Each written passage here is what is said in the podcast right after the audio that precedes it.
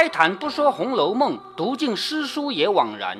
欢迎走进猫哥祥说《红楼梦》，我们一起品味中国古典小说的巅峰之作。下面呢，我们就开始读第二十九回，回目叫“享福人福生海岛福，痴情女情重于真情”。享福人就是正在享福的人。正在享福的很有福的人，福已经很深了，还在祈祷更多的福，这个当然很正常啊，是不是？谁嫌自己福多啊嘛？那这个回目里说的是谁呢？就是贾母，因为贾母她要去打平安教，要到道观里面去嘛。接下来痴情女情重于真情，痴情的这个女孩情已经很重了，但是还是在那继续争夺着自己的情，指的是林黛玉。话说宝玉正在发怔呢，就是接了二十八回的结尾啊。宝玉在那发愣呢，不想林黛玉将手帕甩了过来，正碰在眼睛上，倒吓了一跳，问是谁。林黛玉摇着头说：“不敢，是我失了手。因为宝姐姐要看单眼，我就比给她看，不想失了手。”宝玉揉着眼睛，想要说什么，又不好说。就是他也知道，因为自己看薛宝钗的手臂看愣了以后，林黛玉来惩罚他的嘛，所以。他也只好就这样了，不说了。一时凤姐儿来了，因说起初一日在清虚观打醮的事儿来，遂约着宝钗、宝玉、黛玉等看戏去。宝钗笑着说：“爸爸，怪热的，什么没看过的戏，我就不去了。”宝钗想要不去的，凤姐儿说：“他们那里凉快，两边又有楼，咱们要去。”我头几天打发人去，把那些道士都赶出去，把楼打扫干净，挂起帘子来。一个闲人不许放进庙去，才得好呢。就是你别嫌热，我们那里看戏啊，不是在太阳底下看的，是在楼里面。这个你既然去过北京，你就知道了。看戏的人如果在楼里看的话，隔着窗户看的嘛，太阳肯定晒不着，是不是？所以不要怕热。而且呢，我提前几天去，把道士都赶走。也不让普通香客进来，那这里面既没有道士，也没有普通烧香的人，不就只有我们吗？对不对？所以不会热的。还说我已经回了太太了。为什么有这些人就会热？呃，一方面是热，另一方面有了人会乱嘛，他们不方便见外人嘛。还说我已经回了太太了，你们不去我去，这些日子也闷得很了。家里唱动戏，我又不得舒舒服服的看，于是哪怕你们不去，我也要去。我在家很闷，家里唱戏呢，我又不能很舒服的看。贾母听说，笑着说：“既这么着，我同你去。”贾母听王熙凤这样说，就说：“这么着，我就和你一起去。”你看这回贾母就有兴致了。平常贾母哪儿都不去的，你别忘了，到东边府里，像贾静过生日，她不也没去吗？是不是？而且王家是贾宝玉的舅妈过生日，贾母啊、王夫人都没有去嘛。这次他兴致比较高，他说：“记着么着，我同你去，我们一起去吧。”凤姐儿听说，笑着说：“老祖宗也去，感情好，只就是我又不得受用了。你看啊，他说你去当然很好，可是你去了，我怎么能看戏啊？我就成了伺候你的了吗？是不是？我就不能受用了。”贾母说：“道明儿，我在正面楼下，你在旁边楼上，你也不用到我这边来立规矩，可好不好？也就是说，正常情况下，贾母看戏的时候。”儿媳妇、孙媳妇是要在旁边伺候的，那伺候起来哪有机会看好好看戏啊？那贾母呢，她也很了解王熙凤，觉得也应该让她自己好好休息休息。于是说：“我在这个楼里看戏，你在那个楼里，不必要到这边来，不用讲这个规矩，好不好？”凤姐笑着说：“这就是老祖宗疼我了，就是太好了，是不是啊？你这么疼我，让我可以看戏，不用讲那个规矩嘛。”贾母又向宝钗说：“你也去，连你母亲也去。”就是这不是商量啊，说你去不去，你去好不好？不是商量，就直接命令的。你也去，连你母亲也去。长天老日的，什么叫长天老日呢？就是夏天快到了嘛，不是快端午节了嘛？这个天一天比一天长了，长天老日的，在家里也是睡觉。宝钗只好答应着。像宝钗这个人，贾母直接喊她去，她就不能不去了吧？贾母又打发人去请薛姨妈，顺路告诉王夫人，要带了他们姊妹去。王夫人这个人平常哪都不去的，她连自己的娘家嫂嫂过生日她都没去，是不是啊？平常她是哪都不去，但是这回因为贾母要去，所以她就必须跟着，她是儿媳妇嘛。王夫人一则身上不好，二则预备着元春有人出来，早已经回了不去的，就本来她是打算好了不去的。听贾母如今这样说，笑着说，还是这么高兴。于是打发人到园里去告诉说，有要逛的，只管初一跟了老太太逛去。园里就是大观园里面，他安排人到大观园里面去说，有要逛的，只管初一跟了老太太逛去。有这句话一说还得了啊！你们愿意玩的都可以去玩，你别忘了贾府的这些人，像小姐啊、丫鬟啊，从来都没有机会出门的，给他出去当然好了，是不是啊？所以一听到这个话传开了，别人都还可以，那些丫鬟们天天不得出门槛子，听了这个话，谁不要去啊？就是所有的女性那个时候都没有机会出去的嘛，听说这个都想去，就算个人的主子不想去，也是百般撺掇了去。我打个比方啊，假如林黛玉不想去，那雪雁想去怎么办？就叫林黛玉去呀，是不是？你去我就可以跟着去了嘛？是不是？所以就算是主子不想去，他们也百般揣度了去。因此，连李公才等都说去了，连李纨都去，那就说明没有一个不去的了，是不是啊？为什么说李连李纨都不连李纨都去？因为在他们家里最没有欲望的不就是李纨吗？是不是？所以李纨都去了，没有一个不去了。贾母越发心中喜欢，早已吩咐人去打扫安置，不必细说。就是那个地方要去这么多人嘛，得扫扫干净，要住啊什么的。单表，单表就是单独说，表就是说的意思啊。单表到了初一这一天，荣府门前车辆纷纷，人马簇簇，就是很多车、很多人、很多马，车辆纷纷，人马簇簇。那底下凡知使人等闻得是贵妃做好事，贾母亲去拈香。好，这个事情啊，虽然是贾母带头去，但是出钱的是贵妃，还记得吧？贵妃出了一百多两银子，让贾珍去做的嘛，是不是？所以这个叫贵妃做好事，贾母亲自去拈香。正是初一日，乃是月首，一个月第一天嘛。何况端阳节间，就是再过五天，再过四天，不就是端午节了吗？何况是端阳节间，因此凡动用的东西一色都是齐全的，要用到什么都全的。比如说车子啊，车子上面嘛还有这个。盖的伞啊，什么东西啊，这些都全的。是伞吗？嗯，那个叫盖，对吧？是不是那个圆的？哎，对，一色都是全的，不同往日，就跟以往不同。少时一会儿，贾母等出来，贾母坐一层八人大轿。贾母因为她的级别够的，他坐的是八个人抬的大轿。李氏、凤姐儿、薛姨妈每人一层四人轿，他们坐的是四个人抬的轿子。是什么人啊？李氏就是李纨呀，凤姐儿、薛姨妈嘛。对吧？他们坐的是，嗯，李李纨和呃，李纨和凤姐都是呃玉字边的，呃，而薛姨妈是文字辈的，为什么呃级别相同？哦，这个不是辈分，这个是级别。比如说元春出来，他是也是八人轿，那你说元春辈分有多高啊？对不对？这不是辈分啊。然后宝钗、黛玉两个人。坐一辆翠盖朱缨八宝车，这这个车子很漂亮，上面是翠盖，就是很漂亮的那个都顶啊。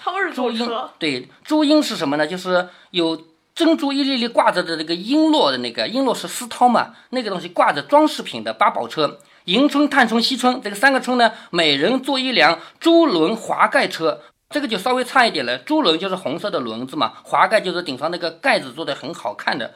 然后贾母的丫头鸳鸯、鹦鹉、琥珀、珍珠，这个名字一看就是贾母的吧？嗯嗯，珍珠不是呃袭人吗？呃，给了宝玉了。很有可能后来又来一个再叫珍珠呗。这啊，还有林黛玉的丫头叫紫鹃、雪雁，还有春千，这儿刚出来啊。春天的这个仙，这个仙可能念倩啊，因为多音字嘛，我就弄念它春仙吧。还有。宝钗的啊，原来还林黛玉的丫鬟也不全是啊，第一个字也不全是形容颜色的。啊 对对，不一定啊。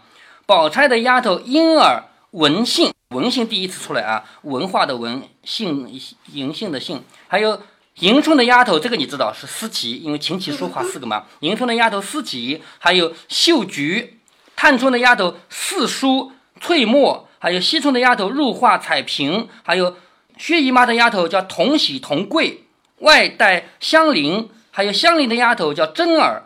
香菱因为她现在已经不是丫头身份了，对不对啊？她是小妾了嘛，她有丫头。小妾还是呃头发大丫头？小妾，她现在是小妾。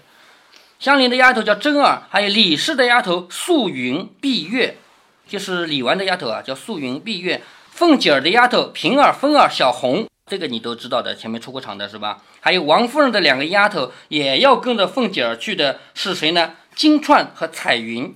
金钏、玉钏是姐妹两个，估计是玉川没去，金钏去了吧？彩云、彩霞是姐妹两个，估计是彩霞没去。啊，金钏和彩云，这嗯秀然和秀凤也是她她姐妹俩吗？嗯，这我就不知道了。还有奶妈抱着大姐儿，这个大姐儿啊，还带着乔姐儿在另一辆车，这个上面写的始终有问题啊。大姐儿、乔姐儿两个共存，大姐儿后来取名叫乔姐儿，现在还没有乔姐这个人呢啊。那我们就不管了啊！奶妈抱着大姐儿，带着巧姐儿在另外一辆车，还有两个丫头，一共又连上各房的老妈妈、奶娘，还有出门的家人、媳妇、婆子。出门的家人、媳妇，你知道第六回就提到过，周瑞家的就说：“我别的事情不管，我只管太太出门的事，对不对？”所以这个事情他倒是第一重要的人物。太太出门了吗？对不对？所以这些人叫什么？按照书里说是老妈妈。奶娘并出门的家人媳妇子，就是出门的家人媳妇子，就是那种人，乌压压的占了一街的车，就是这些人也要坐车的呀。虽然车子差一点嘛，是不是？叫乌压压的占了一街的车。贾母等已经坐轿去了多远？这门前还没坐完呢。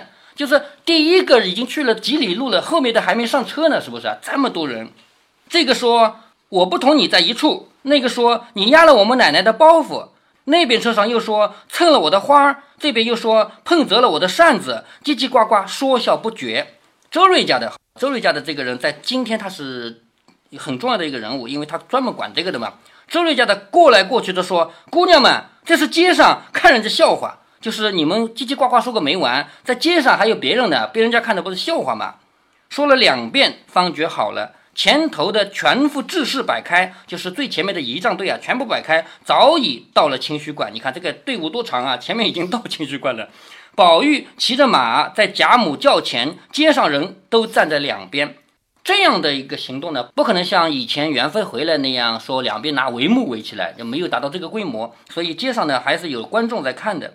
将至观前，就将要到达观前的，只听钟鸣鼓响，早有张法官。好，这个张法官不是现在的法官啊，现在的法官是法庭上面判案子的，说谁有罪，这个叫法官。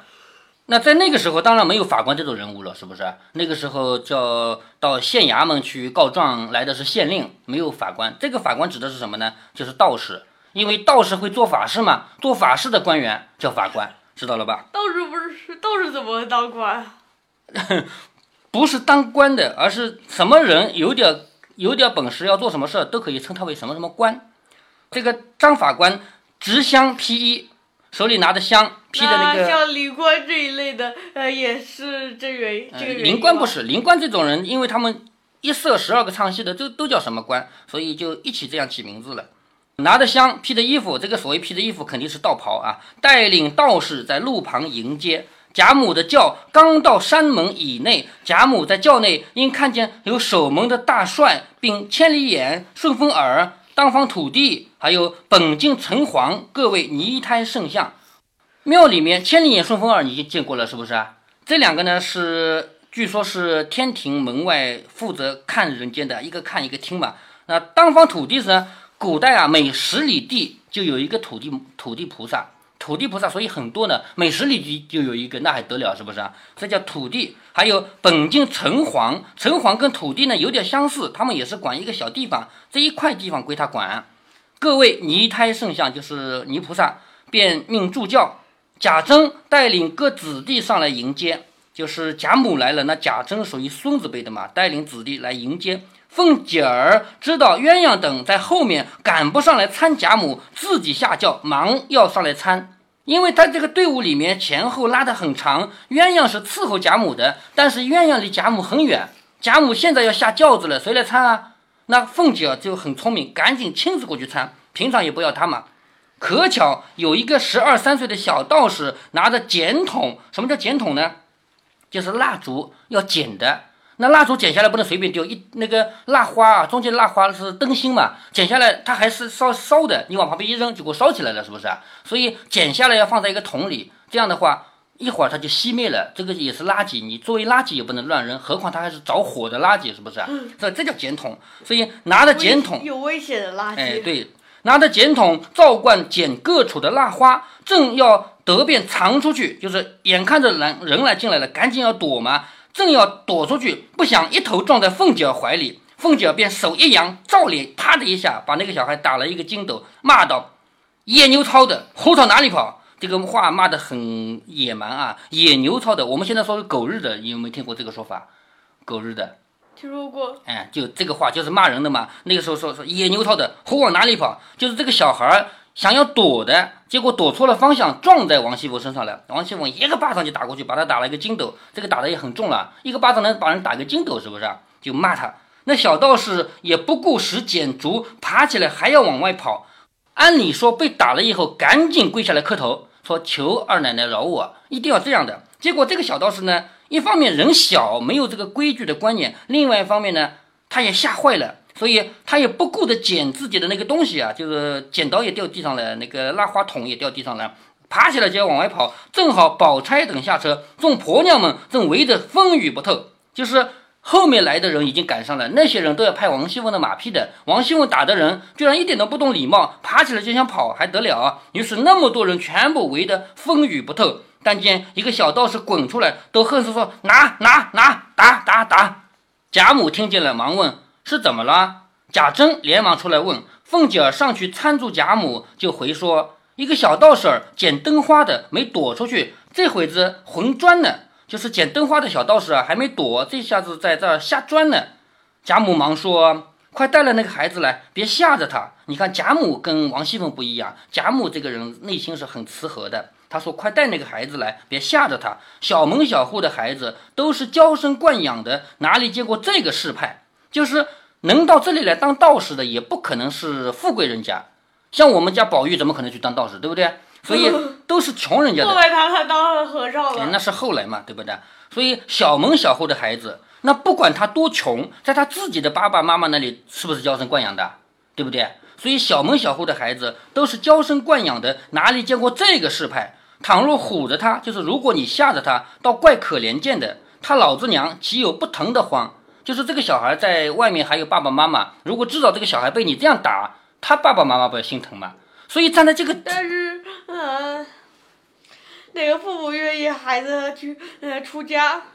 当道士嘛，肯定也是没办法的。比如说我们前面说过啊，有穷的没办法卖掉的，卖掉以后虽然已经卖出去了，但是听说他挨打呢，肯定也是心疼的嘛，对不对？所以，我们从这里可以看出，贾母这个人绝对算一个好人，对不对？回到这个我们读《红楼梦》的方法啊，在过去的几十年里面，我们中国有走过一段弯路，就是用脸谱化的方式来识别人，说贾母肯定是坏人。为什么贾母是坏人呢？因为贾母是富人。我们中国刚新中国成立，从新中国成立之前一直到成立后的最初的那个一二十年啊，有这么一种观点，就认为。有钱的就是坏人，穷人就是好人。如果你穷到连饭都吃不上，那肯定是个大好人。其实这个完全是错误的观点嘛，是不是？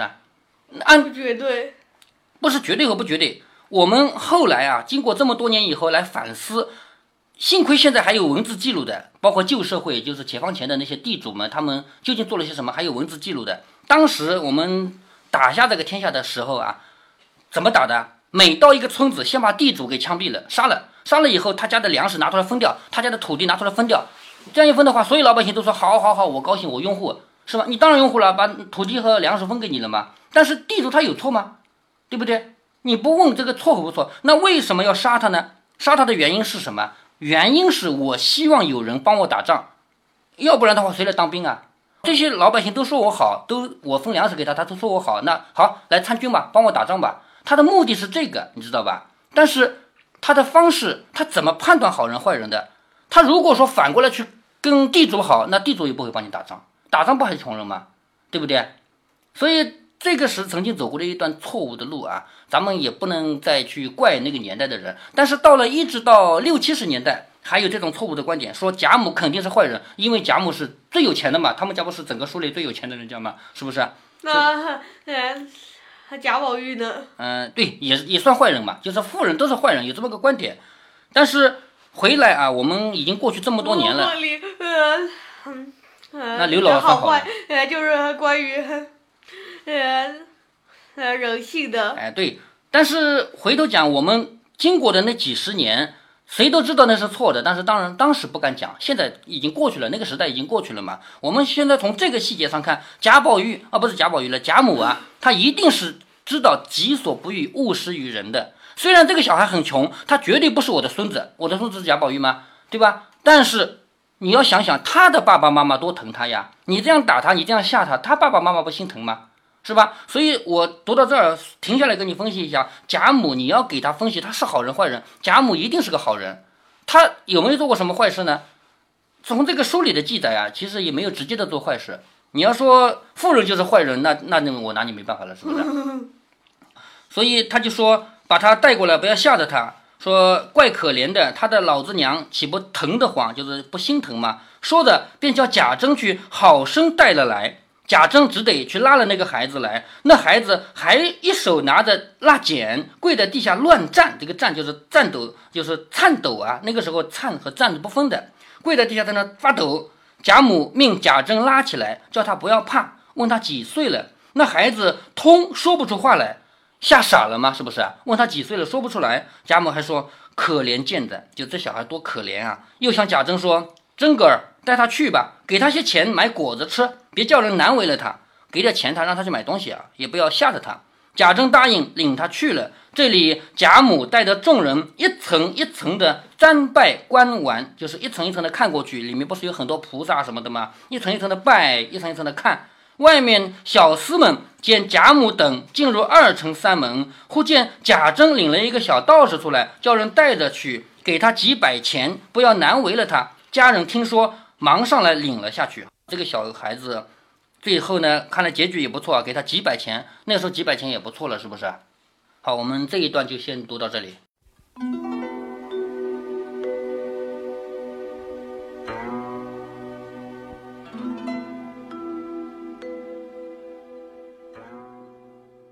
这一集的结尾，咱们还要不要对贾母做点分析啊？可能不用了吧，因为在前面读到贾母怜爱小道士的那里，猫哥给女儿分析过，贾母并不是坏人，而且还顺便说到曾经有过的一种错误思潮，用有钱没钱来判断好人坏人。不过，猫哥至少还要再做一个分析，那就是贾母不仅仅对穷苦人家的小孩充满怜爱，他在可以表现权势的时候，能做到不拿枪做事。他知道自己去了清虚观里，儿媳妇儿和孙媳妇儿肯定是看不成戏了，所以他说要分开来看戏，各看各的，让本来应该好好伺候他的人可以无忧无虑的看戏。这种气度要什么样的人才有呢？猫哥告诉你，有一句话叫做“阎王好见，小鬼难缠”。越是只有一丁点权势的人，越要在整个世界表示他的权势，而真正在上位的人其实是很低调的。换一个方向说，越是稍微有点钱的人，越要在全世界展示他的大款模样，而真正特别有钱的大款，外表你是不一定看得出来的。所以，我们再次回到前面略过的那个话题：为什么有人会想到用贫富来判断好人坏人呢？这是典型的泥腿子思想嘛？如果您觉得猫哥的读书分享有益有趣，欢迎您点击订阅，这样您将在第一时间收到猫哥的更新提醒。如果您有什么要对猫哥说的，不管是赞还是批评，不管是提建议还是唠唠嗑，欢迎您在节目下方留言。您也可以加猫哥的公众号，四个字“猫哥在线”。您还可以加入猫哥的听友群中，微信群呢，用语音节目没有办法说清，还是 QQ 群方便，群号为八四九九六六八九九。不管加入 QQ 群，还是微信群，还是在节目下留言，还是在公众号留言，您都可以围绕着书中的智慧和读书的乐趣畅所欲言。好，再见。